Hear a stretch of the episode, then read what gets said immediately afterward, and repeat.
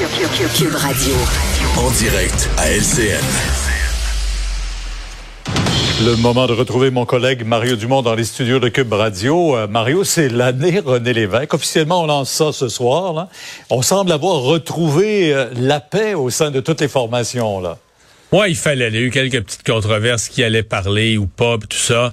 Mais il faut mettre ça derrière, je pense. C'est, d'abord c'est un événement euh, important. Euh, ça va faire, ça ferait 100 ans, le 24 août, là, la naissance de René Lévesque. Et on, du côté de la fondation René Lévesque, on veut en faire une occasion pour faire connaître son legs, faire connaître son son action, ce qu'il a été comme personnage, pas juste comme premier ministre du Québec, mais comme journaliste. Il était un géant de la vulgarisation de de l'information euh, comme ministre libéral, un pilier de la Révolution tranquille, etc., jusqu'à la création du, du, du, mouvement Souveraineté Association du Parti québécois, jusqu'à devenir premier ministre.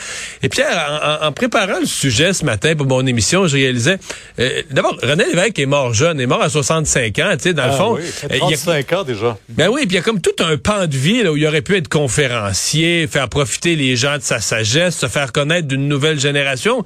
Ça n'a pas pu arriver, là. Il est décédé euh, jeune. Moi, j'avais 17 j'en ai 52 aujourd'hui. Alors tu te dis, OK, tous ceux qui ont 50 ans et moins, René Lévesque, ils l'ont pas connu, mais même même euh, à son décès, tout ce qui a entouré ses funérailles, on n'a pas vu passer ça, on n'a pas vu les. Donc c'est pas des cours d'histoire, des reportages, mais je pense qu'il y, a quand même un travail d'éducation, de mémoire à faire auprès de toute une génération euh, sur euh, ce que que l'homme a représenté pour les Québécois, ce a, ce a donné au, Québec. Et ben c'est heureux que la fondation le fasse. Il y aura une exposition au musée de la civilisation durant l'année, etc. Donc autant d'occasions de, de rappeler ce que René Lévesque fut.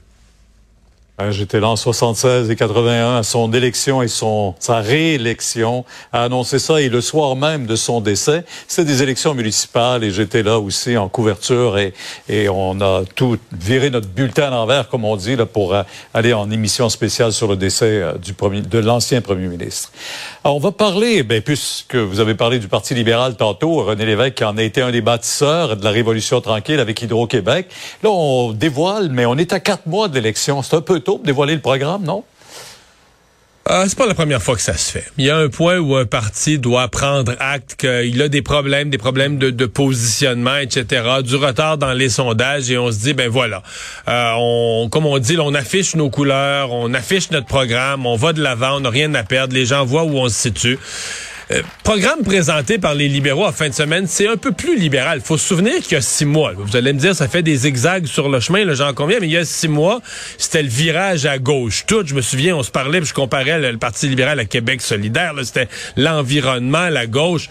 Alors, on revient un peu plus à droite ou au centre, des baisses d'impôts, euh, programme économique plus proche de classique, ce qu'on connaît du Parti libéral au centre, avec des fois une petite pointe au centre droite, mais pas pas à gauche toute là.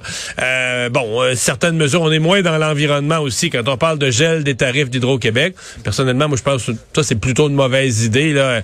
On regarde au, prix que les Américains sont prêts à nous vendre, à nous acheter pardon nos surplus d'électricité, mais enfin, on est loin des mesures environnementales vertes, vertes, vertes. Là. On dit on va geler, on pense aux consommateurs, on pense à la facture dans un contexte d'inflation. Je trouve qu'on est arrivé quand même avec une plateforme plus plus libérale, plus traditionnellement libérale. Et ben Madame Anglade dit ben là avec ça maintenant, voici voici ce qu'on a à offrir. Et puis ce que nos candidats, ce que quand on recrute des candidats, quand nos candidats partent en campagne sur le terrain, ils ont leur carte de visite. Moi je trouve que c'est correct, ça a été plutôt bien fait. On sait que la préoccupation des gens sera certainement l'inflation et, d'ailleurs, on le ressent, là, les bourses aujourd'hui qui dégringolent encore, inflation, hausse d'intérêt, ça fait fuir les investisseurs. On crée un ralentissement économique, Mario, euh, ah, peut-être même une récession? Ouais, ouais, ouais. De plus en plus, on crée une récession, on crée la stagflation, là. Une inflation, mais en période de stagnation économique, là. C'est une inflation qui soit pas causée par une surchauffe, par une économie qui surchauffe parce qu'elle va trop bien, mais une inflation qui soit créée par des facteurs extérieurs qui contribuent à créer une récession.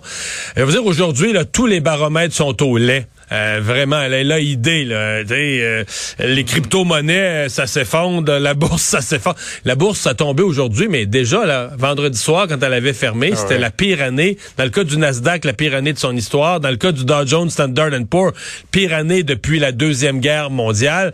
Donc, on est dans des pertes de valeur qui sont importantes. Puis là, ben, c'est la hausse des taux d'intérêt. La nouvelle rumeur, c'est que la Banque du Canada et la Fed aux États-Unis, c'est plus un saut d'un demi-point qu'on aurait à la mi-juillet. C'est un saut de trois quarts de point. Avec ce qu'on entend des ménages qui pourraient peiner à payer leur hypothèque.